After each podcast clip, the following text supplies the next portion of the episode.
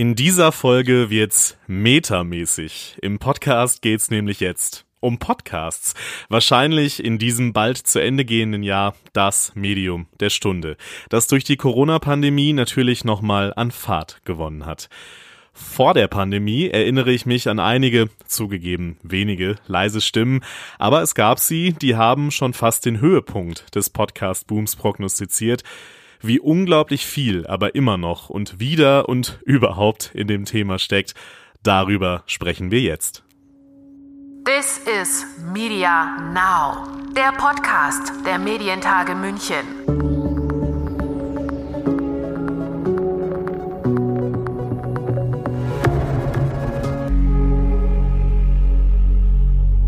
Mein Name ist Lukas Schöne und ich mache seit einigen Wochen den Podcast der Medientage München. Und damit liege ich voll im Trend.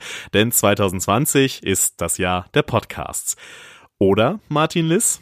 2020 ist das Jahr des Podcasts endlich mal wieder nach 2019, 2018 und wahrscheinlich auch schon 2017. Aber die Nutzung von Podcasts ist tatsächlich rasant gestiegen. 5,5 Millionen Podcast-Hörer mehr alleine in Deutschland in diesem Jahr im Vergleich zum letzten. Das zeigt der aktuelle Online-Audio-Monitor. Und das ist eine repräsentative Studie, deren Ergebnisse man also auf die Gesamtbevölkerung übertragen darf. Auf Deutsch, jeder vierte Deutsche hört Podcasts. Wir dürfen sicher sein, dass die Nutzung von Podcasts noch lange nicht ihren Höhepunkt erreicht hat. Und äh, auch das Medium selber entwickelt sich natürlich rasant. Es gibt immer wieder neue Formate, neue Geschichten, neue Arten, Geschichten zu erzählen und nicht zuletzt auch neue Monetarisierungsmodelle. Martin Liss ist Berater und Coach und hat unter anderem mit Podcast 360 ein, wie er das nennt, rundum Kompetenzzentrum für Podcasting und Audio on Demand gegründet. Beratung, Produktion, Marketing. Und er hat das Podcast-Special der Medientage München Ende Oktober moderiert und da zu Beginn schon ganz gut die Themen und Herausforderungen zusammengefasst, vor denen Podcaster und die, die es werden wollen, so stehen. Das Thema steht natürlich schon längst auf der Agenda, der Medienagenda, aber es hat nicht zuletzt durch Corona einen Schub bekommen. Ich glaube nicht, dass irgendjemand vor dieser Pandemie uns äh, hätte sagen können, dass ausgerechnet ein Podcast das Medium dieser Pandemie wird. Das sagte NDR-Hörfunkchefin Katja Marx bei den Medientagen und sie bezog sich, man will sagen natürlich, auf den NDR-Podcast Coronavirus Update mit dem Virologen Christian Drosten und seiner Kollegin Sandra Ziesek. Das Update war sicher einer der Treiber für das Medium Podcast in Deutschland. Wie der Stand der Zahlen insgesamt so ist, darüber hat Martin Liss beim Podcast Special einen kleinen Überblick gegeben. Podcasts haben so richtig Wind unter den Flügeln.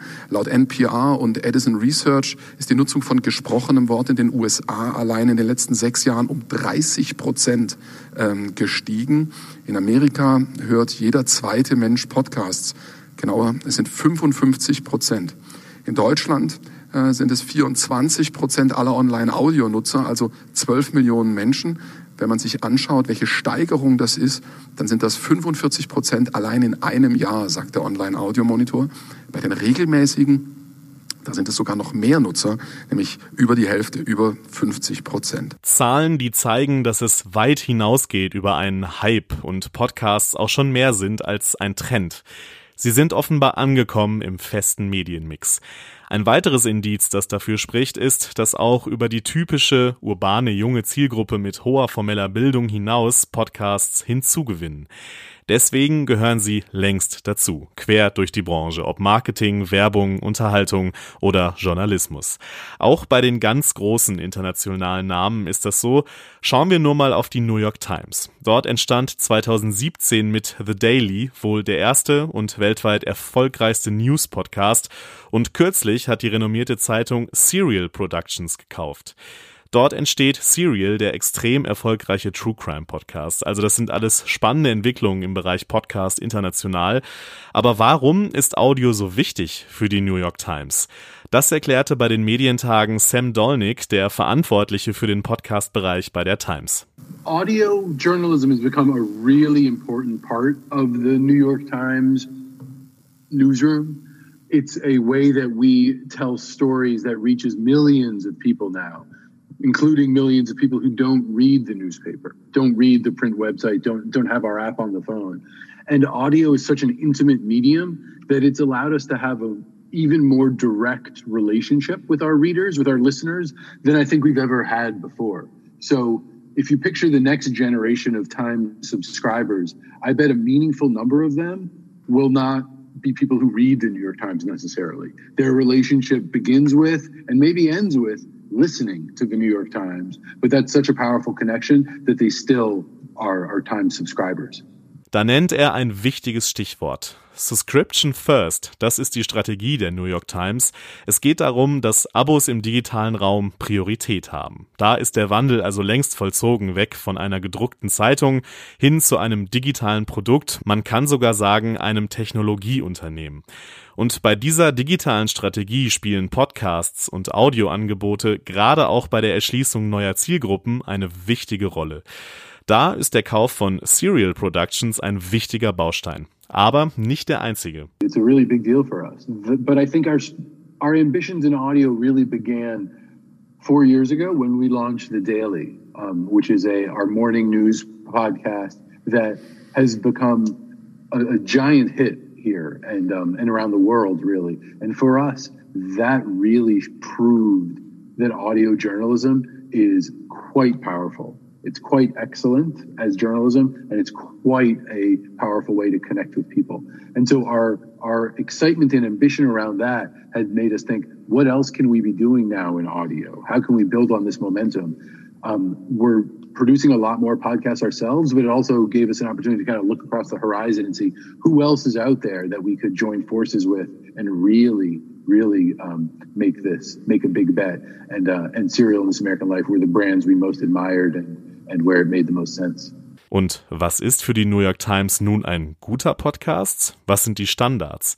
Auch diese Fragen beantwortete Sam Dolnick bei den Medientagen. For the, the kind of podcasting that we're most interested in, you know, we there's a certain um, rigor and polish and ambition to it. Just because I think there's a tendency often in podcasts to treat them um, pretty.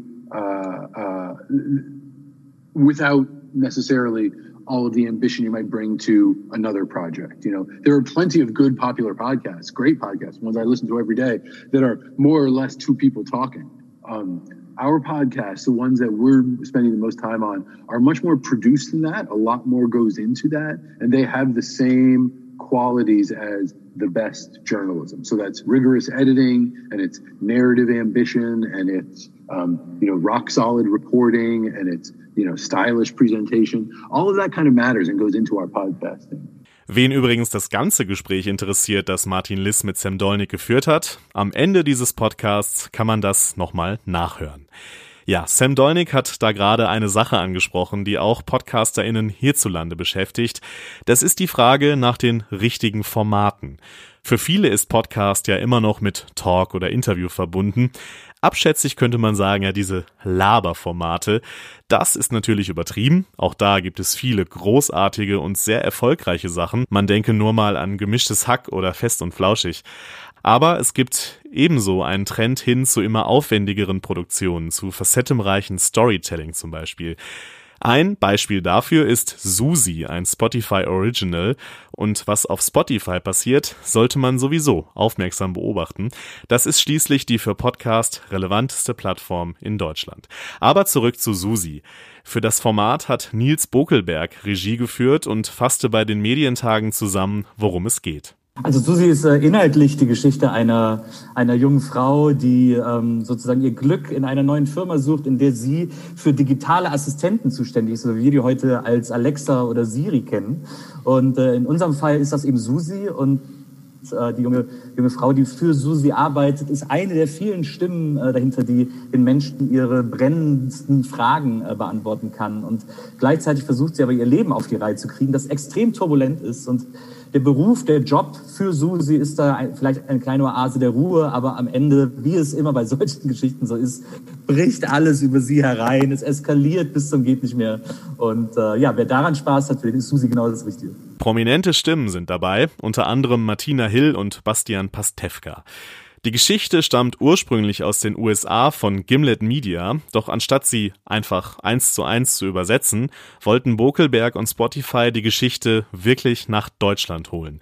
Das sagt Daniel Nicolaou, Executive Producer Podcast für Spotify in Deutschland. Genau, also einerseits äh, natürlich, weil die äh, Akquisition von Gimlet Media ähm, das einfach als sehr, sehr äh, logischen Schritt für uns bedeutet hat, ne, die, diese Stoffe zu nehmen, diese IP zu nehmen und ähm, damit ja, rumzuspielen, sage ich mal, ähm, und sie eben auch in anderen Märkten anzutesten und die Formate reisen zu lassen in dem Sinne. Äh, gleichzeitig sind wir aber total auch total motiviert im, im, im Podcast-Medium uns auszuprobieren und da auch neue Wege zu gehen und eben zu beweisen, dass es mehr sein kann als nur Gelaber in Anführungszeichen. Und wer so ein bisschen verfolgt hat, was wir dies, in was wir dieses Jahr so investiert haben, wird gesehen haben, dass wir da schon auch sehr motiviert sind, immer mehr Formate, ähm, ja auch abseits von nur Talk und nur Conversation anzugehen. Und dazu gehörte sehr, sehr früh in unseren Planungen natürlich auch ähm, ähm, was Fiktionales. Wenn man sich das dann so anhört, verschwimmen immer mehr die Grenzen zwischen Podcast und Hörbüchern zum Beispiel. Der Markt ist in Bewegung und das liegt nicht zuletzt auch an den Aktivitäten von Spotify. Erst reiner Musikstreaming-Dienst, doch inzwischen sehr viel mehr. Wir sind gerade sehr committed, ähm, starke Investments in dem Podcast-Bereich zu machen, ähm, weil wir an das Medium glauben und ähm, weil wir uns als, eine, als ein Audionetzwerk betrachten.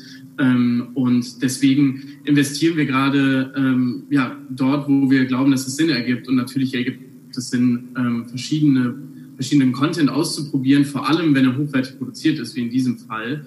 Ähm, was das Schöne an abgeschlossenen und eben auch dieser Serie ist, ist, dass der Content, ähm, der, der hat eine lange Halbwertszeit. Der wird auch noch in einem Jahr abrufbar sein und hörbar sein und auch dann noch aktuell sein. Und das ist etwas, was ähm, klar im Gegensatz zu dem steht, wie viele andere Podcasts im Markt funktionieren ähm, wo eine Episode vielleicht eine Halbwertszeit von zwei Wochen hat, weil es einfach sehr, sehr viele aktuelle Themen behandelt ähm, und ähm, die Zeit dann natürlich im Wandel steckt.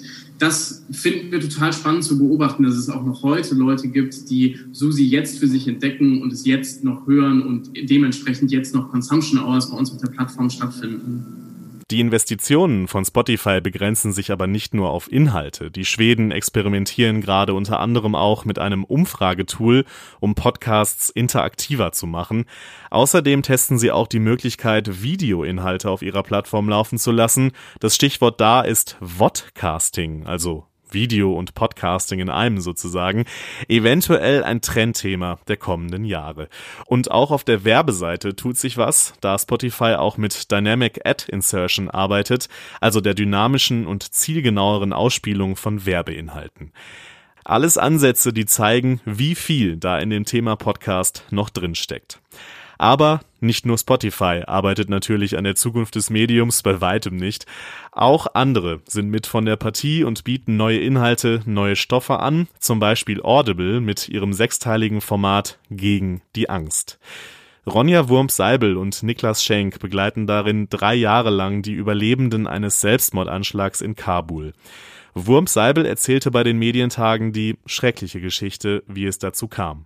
Ja, wir sind da so ein bisschen reingeraten. Das war ähm, nicht irgendein Selbstmordanschlag, das war ein Selbstmordanschlag in einem Theaterstück, bei einer Theaterpremiere. Und bei diesem Theaterstück ging es um Selbstmordanschläge und wie man damit umgeht, wenn man eben so einen Anschlag erlebt. Also ähm, eigentlich so die Folgen von der Gewalt, Traumatisierung, ähm, Schockzustände, sowas alles. Und während diesem Theaterstück hat sich dann im Publikum ein 17 Jahre alter junger Mann in die Luft gesprengt. Ähm, und wir kamen zu der Geschichte, weil wir eingeladen waren bei der Premiere von diesem Theaterstück und dann äh, ja wirklich durch einen glücklichen Zufall nicht dahin gehen konnten, weil wir schon einen anderen Termin hatten.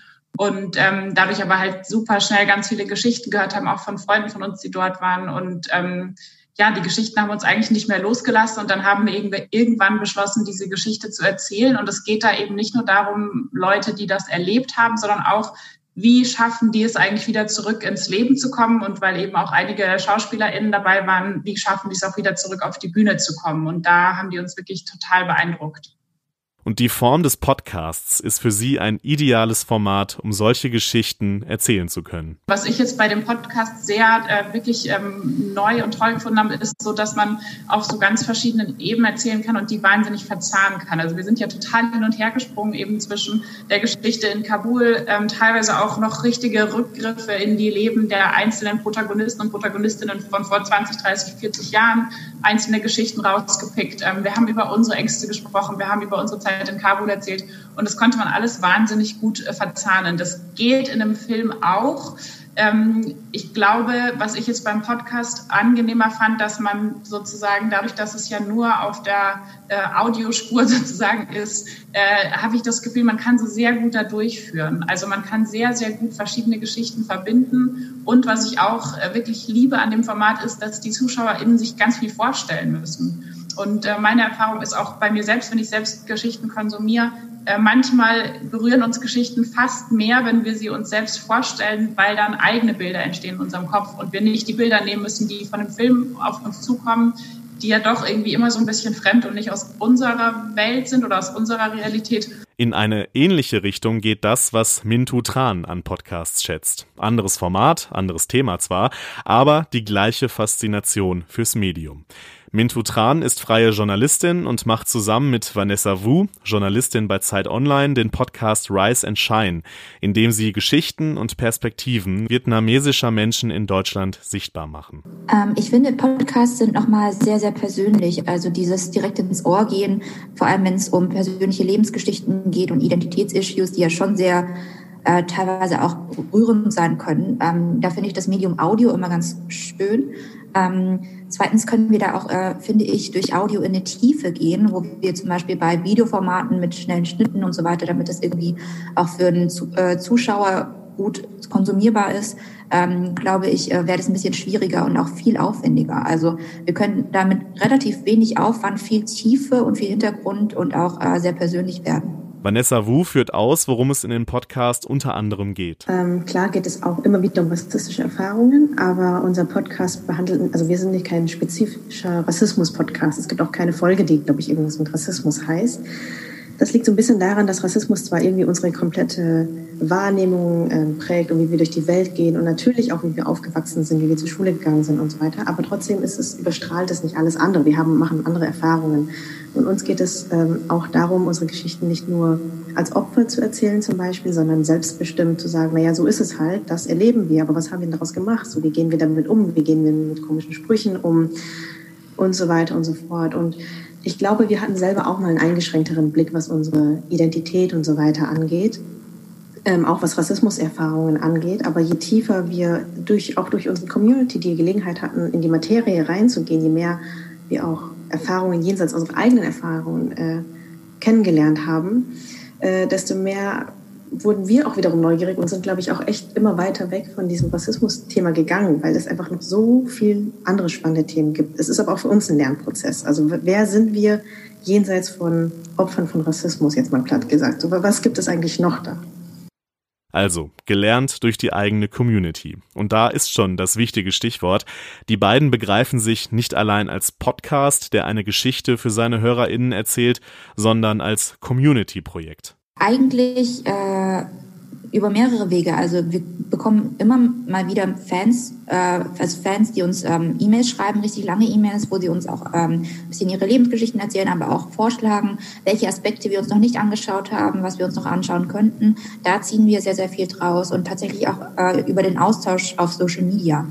Also ähm, dadurch, dass wir eben auch unseren Fans folgen und gucken, was sie beschäftigt und was sie machen, stoßen wir auch auf Themen, auf die wir jetzt, ähm, wenn wir jetzt zwei äh, zu zweit isoliert podcasten würden, niemals gestoßen wären. Also äh, in dem Aspekt Themenfindung ähm, ist unsere Community uns schon sehr, sehr wichtig. Mintu Tran hat erzählt, dass der Austausch mit der Community und die Social-Media-Arbeit fast mehr Zeit in Anspruch nimmt als der Podcast an sich.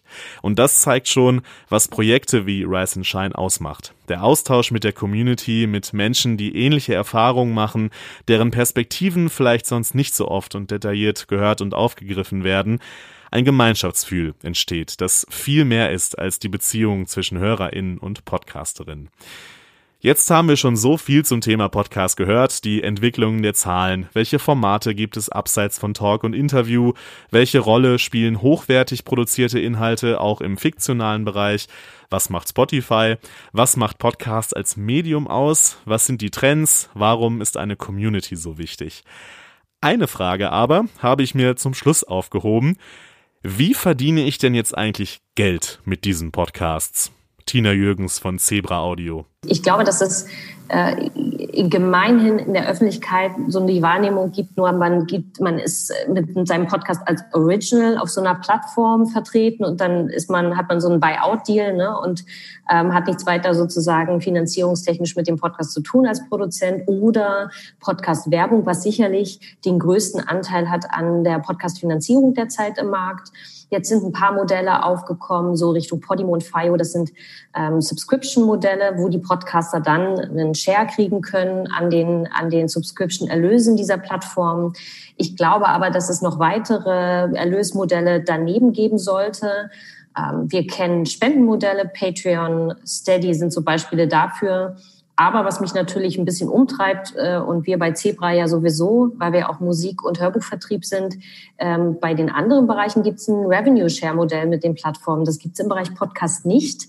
Das hat ein bisschen was mit dem Ursprung äh, von Podcast zu tun, wie die auf die Plattform gekommen sind. Aber das muss ja nicht so bleiben. Und äh, man fragt sich schon, warum es diese Art von vielleicht Staffelpassmodellen oder ähnlichen Sachen nicht auch am Markt gibt. Tina Jürgens spricht es an. Da gibt es noch einiges an Entwicklungspotenzial. Auch fehlt es noch weitgehend an gemeinsamen Standards in der Branche, wie man zum Beispiel Daten erheben und für die Werbung und Monetarisierung nutzen kann. Jürgens erklärt am Beispiel vom Podcast-Netzwerk Zebra Audio, wie man trotzdem auch schon Geld verdienen kann mit Podcasts.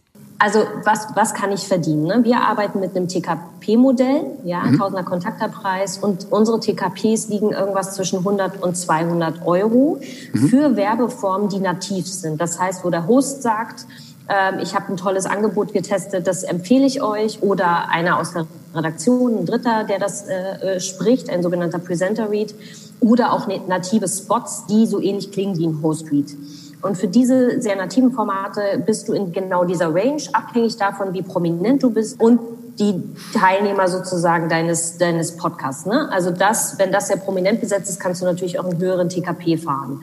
Oder dass das Thema sehr, sehr ähm, nachgefragt ist und die Community eine sehr enge Bindung hat, dann kann man auch einen höheren TKP nehmen. Früher haben wir so vermarktet, dass wir gesagt haben, du bist in einer Episode drin und du hättest jetzt gesagt, Martin, Mensch, kaufe doch äh, diese Tütensuppe, weil die so toll ist und dafür hättest du dein Geld gekriegt. Ähm, mittlerweile ist es aber so, dass wir das, was früher sozusagen Teil der Episode war, also Baked-in-Werbung, dynamisch einspielen über Dynamic Ad Insertion und das dann wieder auch rausnehmen können. Und das hat einen totalen Vorteil, weil du nämlich nicht nur die Reichweite dieser einen einzelnen Episode vermarkten kannst, sondern du kannst alle Altfolgen auch vermarkten. Das heißt, egal welche Episode deines Podcasts gehört wird, in dem Kampagnenzeitraum für die Tütensuppe würde sozusagen bezahlt werden. Und dadurch hast du natürlich einen Upscaling-Effekt, weil du nicht nur auf diese eine Episode fokussiert bist. Und das ist für uns Dynamic Ad Insertion, das Tool, mit dem wir auch arbeiten seit Sommer, total wichtig, weil wir plattformübergreifend ne, arbeiten können. Und zum Schluss noch ein paar Tipps für Anfänger. Ganz konkret solltest du dich erstmal an so Netzwerke wie uns äh, wenden, weil das Ganze alleine zu stemmen, halte ich für mittlerweile sehr, sehr schwierig. Wir haben über 40.000 Formate bereits deutschsprachige im Markt. Sich da durchzusetzen, ist also tatsächlich schwer. Ähm, entscheidend für uns ist immer, ist der der Content an sich gut, ja, weil man ein Qualitätslevel mittlerweile erreichen muss, das es vielleicht vor drei Jahren noch nicht so gab. Ähm, ist es relevant für den Markt? Also glaube ich, dass ich auf eine relevante Reichweite komme, damit ich das vermarkten kann. Wir reden da immer so von circa 10.000 Downloads und Streams pro Episode. Also traue ich mir das zu, weil mein Thema Relevanz hat ja, oder die Sachen oder die Leute, mit denen ich da spreche. Und dann brauche ich eigentlich noch so ein bisschen Budget für Marketing, denn nur das auf die Plattform zu stellen, wie du richtig gesagt hast, reicht nicht, selbst wenn mein Inhalt super toll ist. Ich muss also Promotion auf den Plattformen machen, sogenanntes Promotion Pitching, was wir machen. Ähm, ich brauche Budget für Social Media Ads, ich brauche einen guten Social Media Account. Ich sollte auch Werbung in anderen Podcasts machen für meinen Podcast. Das heißt, es ist ganz, ganz vielfältig, was ich mittlerweile machen muss, damit ich auf eine relevante Reichweite komme. Und wenn ich die habe, kann ich auch über Vermarktung Geld verdienen. Ja, praktische Tipps von Tina Jürgens zum Schluss.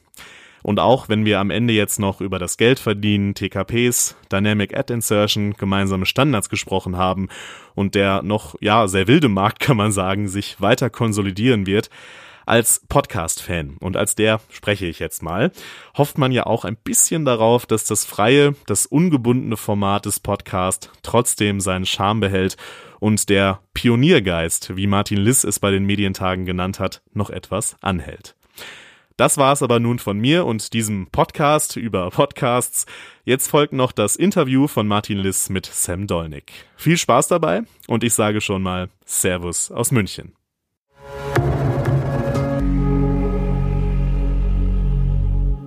Die New York Times ist vielleicht der Erfinder des täglichen News-Podcasts The Daily. Auf jeden Fall ist es eine der renommiertesten Tageszeitungen der USA, wenn nicht vielleicht sogar weltweit, oder wie Donald Trump sagen würde, Fake News. Was das ehrwürdige Blatt aber in den letzten Jahren sensationell hingekriegt hat, ist der Wechsel vom Newspaper, also Papier, die Älteren erinnern sich, bedruckt und so weiter, äh, hin zu einem multimedialen, um nicht zu sagen digitalen Informationsmedium. Zeitung ist auch für die New York Times oder gerade für die New York Times nur noch ein Ausspielkanal und Podcast ist eben ein anderer. Wer hätte das noch vor wenigen Jahren bei so einem Haus für möglich gehalten? Sam Dolnick ist einer der verantwortlichen Redakteure der New York Times. Er ist einer der Köpfe hinter The Daily äh, und der hat den Wandel bei denen im Haus auch äh, maßgeblich mitgestaltet. Ich freue mich sehr, dass wir die Gelegenheit haben, mit ihm zu sprechen. Sam, very welcome to Medientage Munich. Uh, great to have you. Uh, the New York Times is one of the leading newspapers um, in the world, but what role do podcasts have for the New York Times today? So, thanks for having me here. Um, audio journalism has become a really important part of the New York Times newsroom. It's a way that we tell stories that reaches millions of people now, including millions of people who don't read the newspaper, don't read the print website, don't don't have our app on the phone. And audio is such an intimate medium that it's allowed us to have a even more direct relationship with our readers, with our listeners than I think we've ever had before. So if you picture the next generation of time subscribers, I bet a meaningful number of them will not be people who read the New York Times necessarily. Their relationship begins with and maybe ends with listening to the New York Times, but that's such a powerful connection that they still are, are subscribers. A big thing here in Germany is that we tell media people to stop thinking in their old distribution way. So we tell radio people to stop thinking like a radio station, tell newspaper people to stop thinking like just another newspaper. Would you say that at the New York Times you have stopped thinking like a, an actual paper?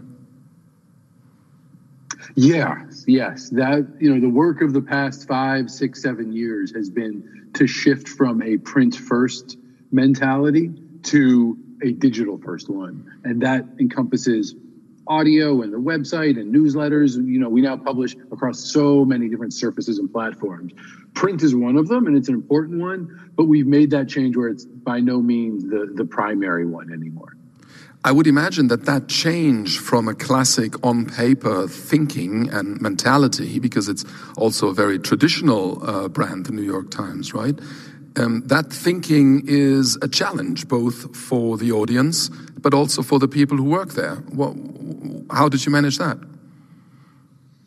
Yeah, it was a giant transformation. Um, and it was a big cultural change and an intellectual change, as well as, you know, innumerable workflow changes. Um, and, and, and the way to do it was to change kind of, we changed the rhythm of how we work. And that was a big part of it. You know, it used to be the goal was by the end of the day, you had to have a story that could run in print. And that meant that all the stories were filed at the end of the day and they were all written in a certain format. We had to kind of learn new skills, learn a new language that you have to publish a story when it's ready, sometimes in the morning, sometimes in the day, sometimes throughout the day, so that it can be presented digitally because that's when people want to know the information. That's when they want to connect with you. but the transformation was a cultural one. It was a long um, kind of winning of the hearts and minds of our own staff and, and kind of slowly allowing people to realize that in digital, you could have a way bigger readership than we ever had in print before. And you could tell stories in way more compelling ways. And so that I think what finally clicked, got us over that final hurdle, is when everybody in the room realized this isn't just something that, you know, the bosses are making us do. This is actually a better, more powerful way to do our jobs. And then everybody was on board. Yeah, um, I would imagine that um, also an entrepreneurial step like acquiring uh, the serial productions uh, company or working together with This American Life and probably serial and This American Life, respectfully, are probably the podcasts or the podcast companies that have made even a breakthrough for the podcast industry. Um, I would imagine that acquiring them and working with them probably was another click or another turning point where both people internally and externally have understood, okay, this is the way we're going now. Would you say that this was a landmark step to, to, to work with, with podcast giants like these? Yes, absolutely. It's a really big deal for us. But I think our, our ambitions in audio really began four years ago when we launched The Daily um, which is a our morning news podcast that has become a, a giant hit here and um, and around the world, really. And for us, that really proved that audio journalism is quite powerful. It's quite excellent as journalism, and it's quite a powerful way to connect with people. And so our our excitement and ambition around that had made us think, what else can we be doing now in audio? How can we build on this momentum? Um, we're producing a lot more podcasts ourselves, but it also gave us an opportunity to kind of look across the horizon and see who else is out there that we could join forces with and really, really um, make this, make a big bet. And uh, and Serial and This American Life were the brands we most admired and and where it made the most sense. Um, thank you for mentioning the daily. It was a thing I wanted to mention uh, in a minute anyway. Uh, I think the daily is a blueprint, um, or probably even a format many journalists, at least in, in Europe that I know, they look up to, and they say this is this is um, a status and a, and a way of professionalism that we admire and that we aspire to. Um, in your professional experience, and, and opinion. Why is it that podcasts are so suitable for journalistic content? Yeah, it's it's it's fascinating. It's been kind of a revelation. Our newsroom has fallen in love with audio, and every reporter in the room wants their own podcasts now. And there's something about you know um, reporters ask any reporter after deadline at the bar. So tell me about that story today. And they'll tell you the best bit. And it often doesn't go into the print story because print conventions don't allow for that. It's it's often those juicy details aren't quite germane to the print detail. In audio you can include all of that. You can include how you found that story or what surprised you about that story or the interview that really stopped you dead in your tracks. There's a way of a humanity to it an intimacy that i think just lends itself to storytellers, and our best reporters are very gifted storytellers. So I think that that intimacy just kind of has been a really nice match for us, audio and, and, and reporters. And I think that we've um, the language that the daily producers have have invented, and we can talk more about it, has been really appealing to readers, listeners, and made them want to consume the news in a way that sometimes print formats don't seem quite as enticing. Yeah, I would say that in America, maybe the gap between public radio and commercial radio is even bigger than in most markets in uh, Germany. But when it comes to journalistic audio formats, public radio is all that people can look to in America, I would argue, or most of them anyway. Um, um, how much do you compare what you do as, as podcasts to radio? Because we haven't mentioned the format radio, which many people associate with podcast in the first place. But maybe radio and podcasts are more like brothers and sisters, but not necessarily very close, are they? There, there's meaningful differences between them. Um, I think radio is often designed to be on in the background. And so you're kind of half listening, and the radio broadcast format does a good job of catching you up every 10 minutes. Here, here's a reminder of what we're talking about. If we just joined you, here's who this person is. Um, podcasts are much more lean forward. You're much more engrossed and engaged and consumed by them. And that kind of storytelling means that you don't have to do quite as much catch me up work. You can a little bit more um, take some risks with storytelling, whether it's more suspense or more narrative arc. There's a way that you can um, that that lean in quality that I think podcasts have have given us a real freedom to experiment with storytelling. As a as a journalist um, and as a podcaster, what what makes what are the most important ingredients to a good journalistic podcast for you? Yeah, yeah. For us, um, for the, the kind of podcasting that we're most interested in, you know, we there's a certain um, rigor and polish and ambition to it. Just because I think there's a tendency often in podcasts to treat them um, pretty uh, uh, without necessarily all of the ambition you might bring to another project. You know, there are plenty of good popular podcasts, great podcasts, ones I listen to every day that are more or less two people talking. Um, our podcasts, the ones that we're spending the most time on, are much more produced than that. A lot more goes into that, and they have the same qualities as the best journalism. So that's rigorous editing, and it's narrative ambition, and it's um, you know rock solid reporting, and it's you know stylish presentation. All of that kind of matters and goes into our podcasting. So um, there's a certain like we, we don't think of podcast as a lesser form of journalism in any way we think of it absolutely on par with all of our big most ambitious journalism and once you get there you know i think the ingredients are a really appealing host somebody you want to spend time with every day as we say it's much more intimate than than some of the other mediums and so if you don't like the person on in your ears you're not going to stick around um, and then and, and then on top of that we we we want there to be a, a, a, real point. You know, we're interested in you learning something every day. Here's what we have to tell you, and we want, we want to figure out the clearest way to broadcast it. From an operational point of view, I mean, you're the New York Times. You have you have a reputation to lose, if you will. Um, how do you internally make sure that the podcasts aspire to your, I would assume, rather high standards? Is there a, is there a certain level of hierarchy that says yes or no?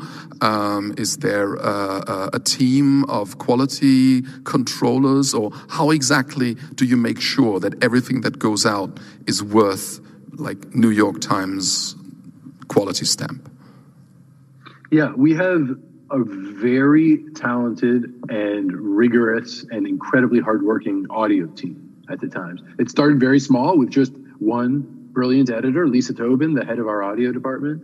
And over the past four years, she's built and built and built a team that's now um, a, a big team of audio journalists who we think are the best and most careful in the industry.